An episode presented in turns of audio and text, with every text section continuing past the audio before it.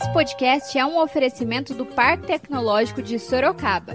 Inovação que inspira bons negócios. Saiba mais no site www.parktechsorocaba.com.br. Bom dia para você, nosso leitor e ouvinte. Esse é mais um podcast do Zenorte trazendo para você, logo cedinho, o que há de mais importante em Sorocaba. Todos os dias, a partir das 7 da manhã, a gente vai trazer para você o boletim com as últimas notícias. Eu sou a Kali Momesso. E eu sou Angela Alves, então fique ligado. E vamos lá. E hoje é domingo, dia 24 de maio. E nós vamos trazer para você, nosso leitor e ouvinte, as principais notícias da cidade. Para o podcast de hoje, nós falaremos de uma entrevista feita na última quinta-feira com o presidente da Comissão de Acompanhamento ao Enfrentamento do Covid-19 na cidade, o vereador Anselmo Neto, do Podemos. Iniciando a nossa entrevista na live das 10, o parlamentar foi questionado se os trabalhos da Câmara Municipal aumentaram durante o período de pandemia. Por incrível que pareça, aumentou sim, viu? É, o trabalho, mesmo não sendo presencial terças e quintas na Câmara, mas ele se torna mais intenso devido às várias reuniões e o acompanhamento a essa população aí que está sofrendo essa desgraça desse vírus aí, né? O Anselmo anunciou a sua pré-candidatura ao Poder Executivo pelo Podemos. Continuo pré-candidato a prefeito pelo Podemos. É claro que os partidos eles têm a sua definição ainda até 15 de agosto, né, para fazer, mas eu já avisei que não serei candidato mais a vereador, quero ser candidato, quero ser pré-candidato a prefeito, como sou hoje. Infelizmente, eu dependo também das questões partidárias se São Paulo vai concordar, se Sorocaba vai concordar, as alianças que serão feitas. Mas é, eu hoje, a minha intenção é ser pré-candidato a prefeito pelo Podemos. O legislador explicou um pouco sobre como funciona o poder executivo e o poder legislativo. O executivo, é claro, o nome já diz, ele executa as coisas na cidade. O legislativo tem duas funções básicas, que é fiscalizar os atos do executivo e fazer projetos de lei. Ocorre que no Brasil, há muitos anos, nós vemos uma situação onde o executivo faz leis. O prefeito, o governador, o presidente pode fazer leis. O vereador, o deputado estadual e o deputado federal não podem executar.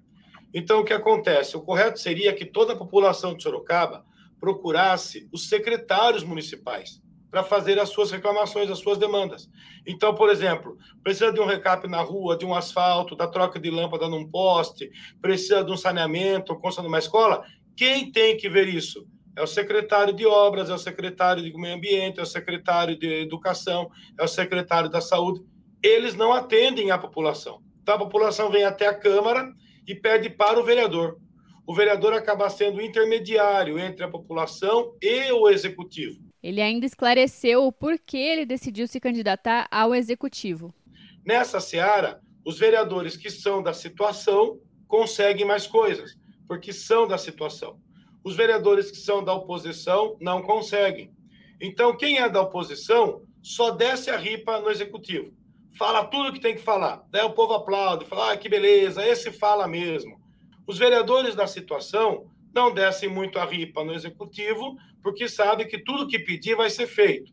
E os vereadores, como é o do meu grupo no caso, que nós somos independentes, não somos nem situação nem oposição, eu pelo menos eu voto com o executivo o que eu acho que é correto e voto contra o executivo o que eu acho que é errado. Então eu sigo a minha consciência e sigo a base minha eleitoral, que é o grupo eleitoral que me apoia, que é o cidadão e a cidadã sorocabana. Então é difícil você viver essa independência dentro do legislativo.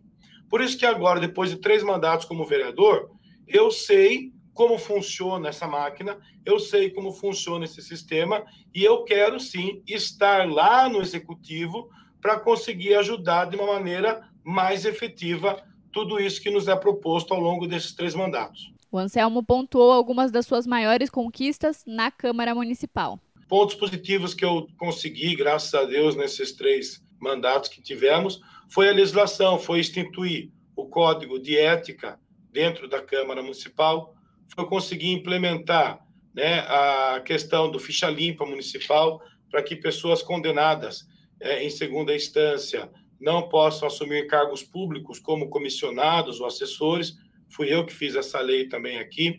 Projetos de lei voltado para as pessoas portadoras de necessidades especiais, como o piso tátil no centro de Sorocaba, para poder guiar os deficientes visuais, como as unidades dos conjuntos habitacionais do, do térreo serem primeiro para aqueles portadores de necessidades especiais.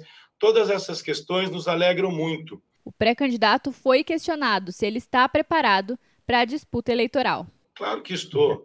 E é ótimo que essas pessoas estejam nas redes sociais se manifestando. A manifestação é livre, sabe? Eu acho que o cidadão e a cidadã, ele pode manifestar do jeito que quiser, desde que ele consiga manter o seu tom crítico ao objeto. Eu sou contra qualquer tipo de violência escrita ou verbal contra a vida particular da pessoa. Então, a própria Câmara aqui, nós temos 20 vereadores, né? agora 18 vereadores e duas vereadoras. Nós temos entre nós várias discussões. E outro dia eu falava com um colega vereador: você pode me criticar naquilo que você quiser. Criticar o meu mandato, criticar o meu trabalho, não é pessoal. É o meu mandato. Então, para mim, não tem problema, não.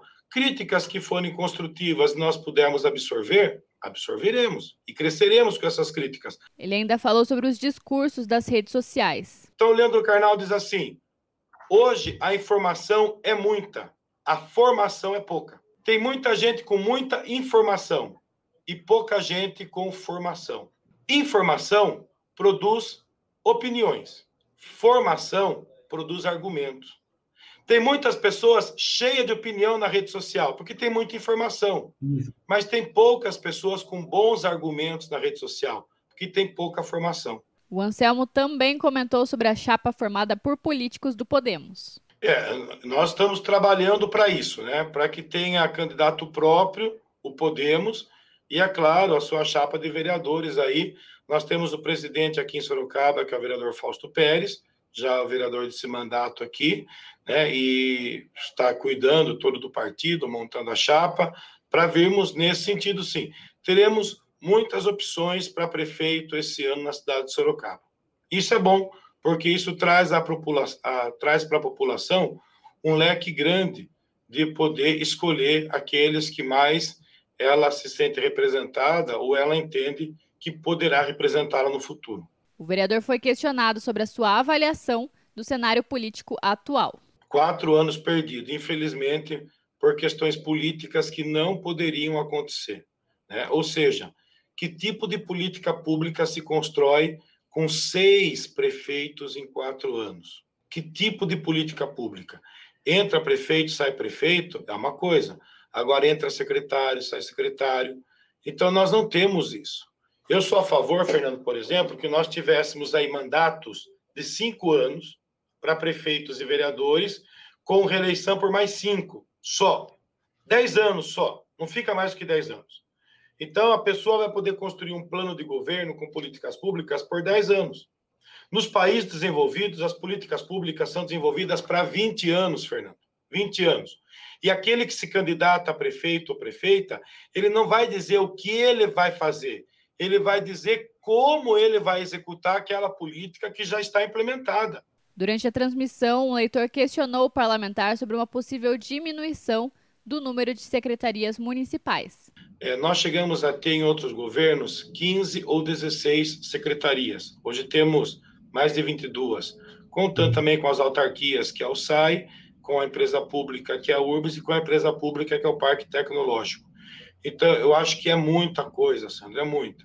O, o, o que eu acredito, por exemplo, é fazer o enxugamento da máquina e tornar novamente a Secretaria de Educação autônoma para suas atividades, a Secretaria da Saúde autônoma.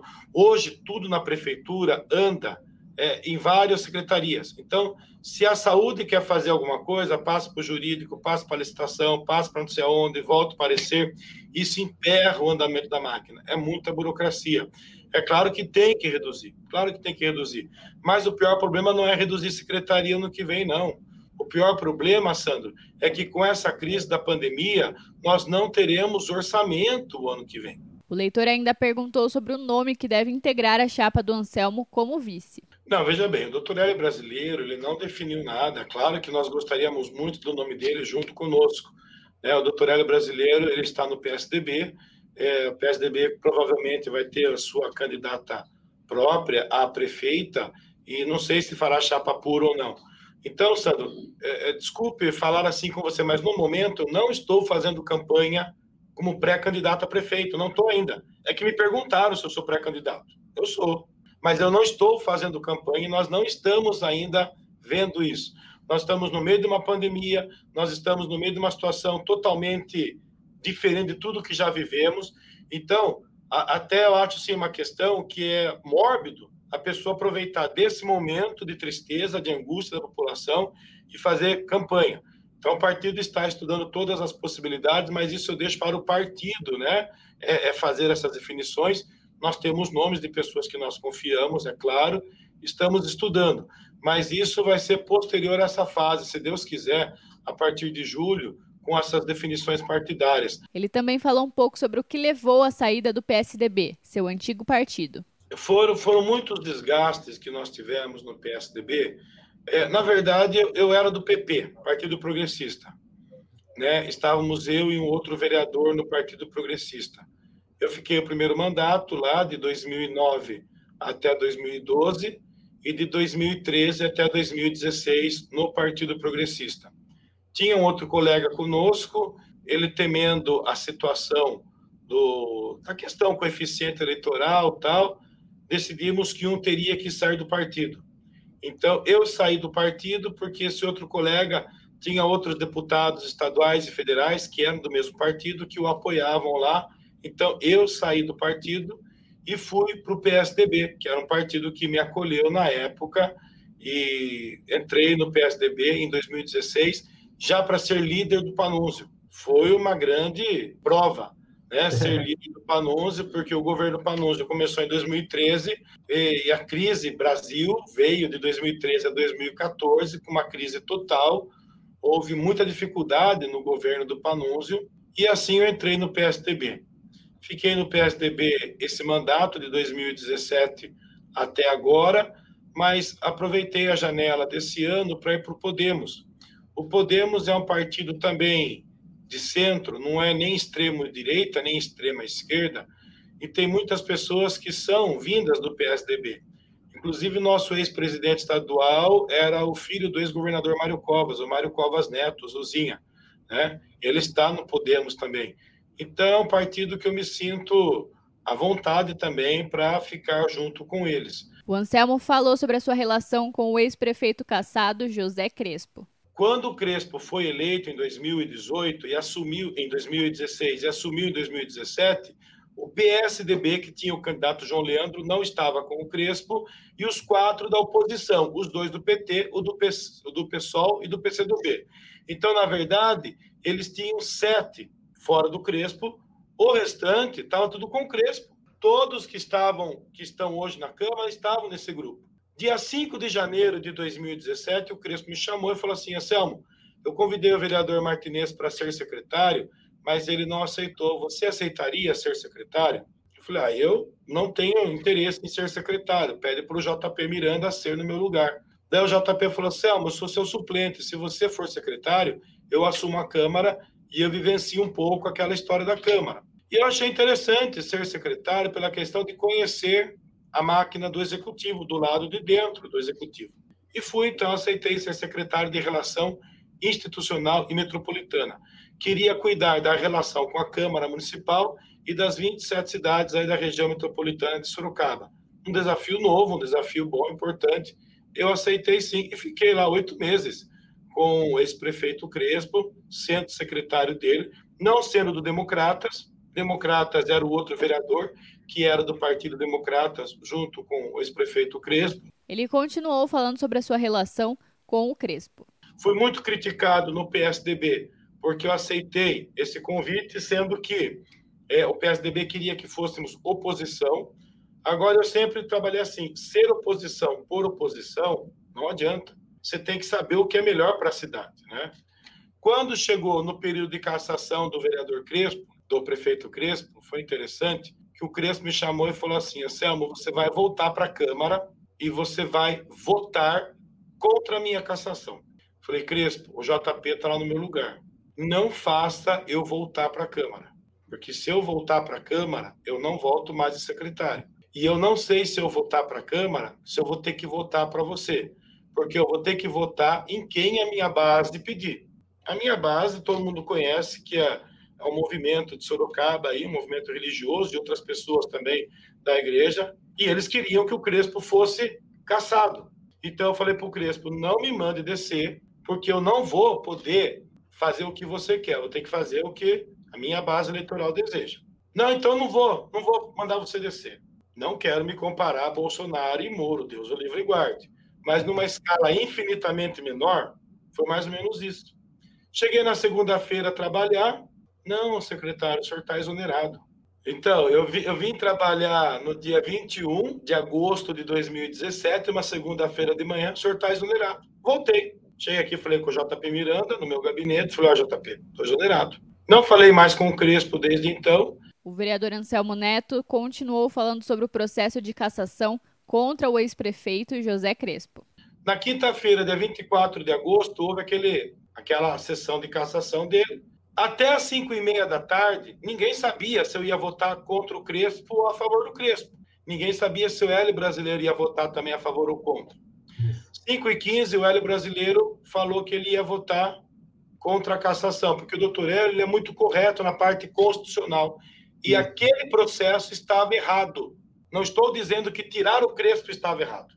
Estou dizendo que o jeito que a Câmara conduziu o processo estava errado. A Justiça anulou na primeira e não anulou agora, porque agora fizemos de forma correta. Eu votei para caçar o Crespo na segunda. Mas o que aconteceu? Na hora me impediram de votar. Entrou JP Miranda e tomou posse. Como pode uma Câmara ter 21 vereadores na mesma sessão, sendo que tem 20? No outro dia, eu entrei com mandado de segurança em meu nome, porque me impediram de exercer o meu direito de vereador. Baseado nesse mandado de segurança, o ex-prefeito Crespo, depois de 42 dias, conseguiu no Tribunal de Justiça voltar. Daí ficou, o Anselmo ajudou o Crespo. Mas olha, eu não tenho problema nenhum em falar isso. O pré-candidato se posicionou em relação à reabertura do comércio na cidade. Ah, mas o senhor é louco, vai reabrir tudo? Não, não, não é louco, não. Tem que reabrir com as medidas de segurança. Se uma loja tem três funcionários, reveza, um dia vem dois, um, um sempre fica em casa, atende com mais espaço, com álcool em gel nas mãos, com máscara. Estamos sem máscara porque eu estou sozinho aqui, mas a minha máscara está aqui. Saindo aqui no corredor da Câmara, eu sou obrigado a usar máscara dentro do corredor da Câmara. Ele ainda foi questionado sobre a sua avaliação de uma possível prorrogação do período de isolamento social. Se dia 31 o governador falar que vai prorrogar essa quarentena, vai haver revolta na cidade, vai haver revolta no estado e vai haver revolta com razão. Espero em Deus que ele não tome essa atitude. Espero em Deus que ele seja coerente. E o nosso comentarista de política, o advogado Dr. Anselmo Bastos, questionou o vereador sobre a situação envolvendo o cartão merenda social. O Fausto Pérez foi até o Ministério Público, fez uma, um requerimento lá, e a prefeita ela fez na última sexta-feira um decreto para as 9.843 crianças da escola municipal que já estão cadastradas no Cade Único receber o cartão merenda social de R$ 56,00, que já virá com dois meses, referente a abril e maio, R$ 112,00 e para junho também. São três meses, a princípio, até perdurar a pandemia, né? Então, é, o secretário esteve aqui na segunda-feira, Vanderlei Aca, nos explicando para a comissão a questão disso daí, e ele disse que não estão usando o dinheiro do FNDE, que é o Fundo Nacional do Desenvolvimento da Educação, estão usando a verba da assistência social, porque a criança tem a merenda usando o próprio escolar durante as aulas. Como ela está fora da aula, ela teria esse auxílio. Esse auxílio não é bolsa alimentação, nem Bolsa Família, nem cesta básica para a família. Seria aquilo que a criança vai receber. Mas se o pai tem dois ou três filhos na rede pública municipal e os três filhos estão cadastrados no CAD único, os três vão receber cada um 56 reais, que já é uma boa ajuda nesse momento. Mas fomos sim ao Ministério Público, através do vereador Fausto Pérez, perguntando e questionando por que isso não está estendido às demais crianças da rede. São quase 55 mil alunos na rede municipal. Não dá para ficar ajudando só sim, é, 9.800. Ah, mas eles estão no cadastro único, mas muitos outros, infelizmente, estão passando por necessidade porque os pais perderam o serviço agora. E vocês ouviram aí um pouco da entrevista do jornal Zenorte na live das 10 com o pré-candidato ao executivo, o vereador Anselmo Neto.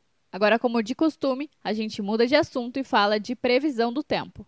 De acordo com o Instituto Nacional de Meteorologia, o INMET, este domingo deve ser de céu encoberto por muitas nuvens.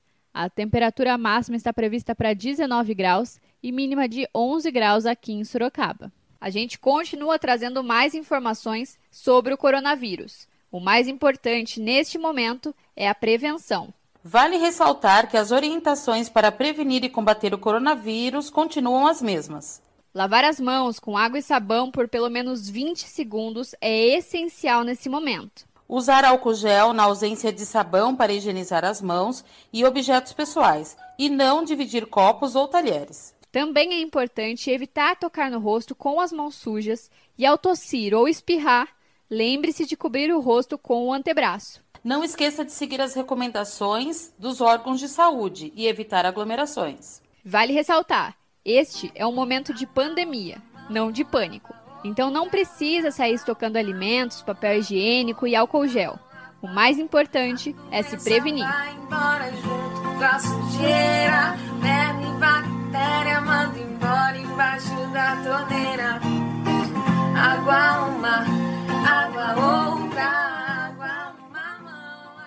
E agora você escuta o recado de um dos nossos apoiadores, Predial Novo Mundo. Escuta só. Novidade na cidade. Loteamento Parque Vista Bárbara. Terrenos comerciais e residenciais a partir de 154 metros quadrados. Um bairro misto totalmente planejado para sua família viver bem. Infraestrutura completa e obras já concluídas localizado na zona norte de Sorocaba, na Avenida Sandro Antônio Mendes, próximo às indústrias, escolas, creches, ao Parque Tecnológico e muito mais. De fácil acesso pela Avenida Itavuvu e pela Avenida Antônio Silva Saladino. E a oportunidade de entrada facilitada. Parcelas a partir de R$ 799,99 com financiamento direto na loteadora. Venha para o Parque Vista Bárbara, seu novo bairro, sua nova vida. Realização e vendas predial Novo Mundo. Ligue já 3141 5300. E esse foi mais um podcast do Zenorte, trazendo para você as últimas notícias de Sorocaba. E a gente volta amanhã cedo com mais notícias. Porque se tá ao vivo, impresso ou online, tá no Zenorte.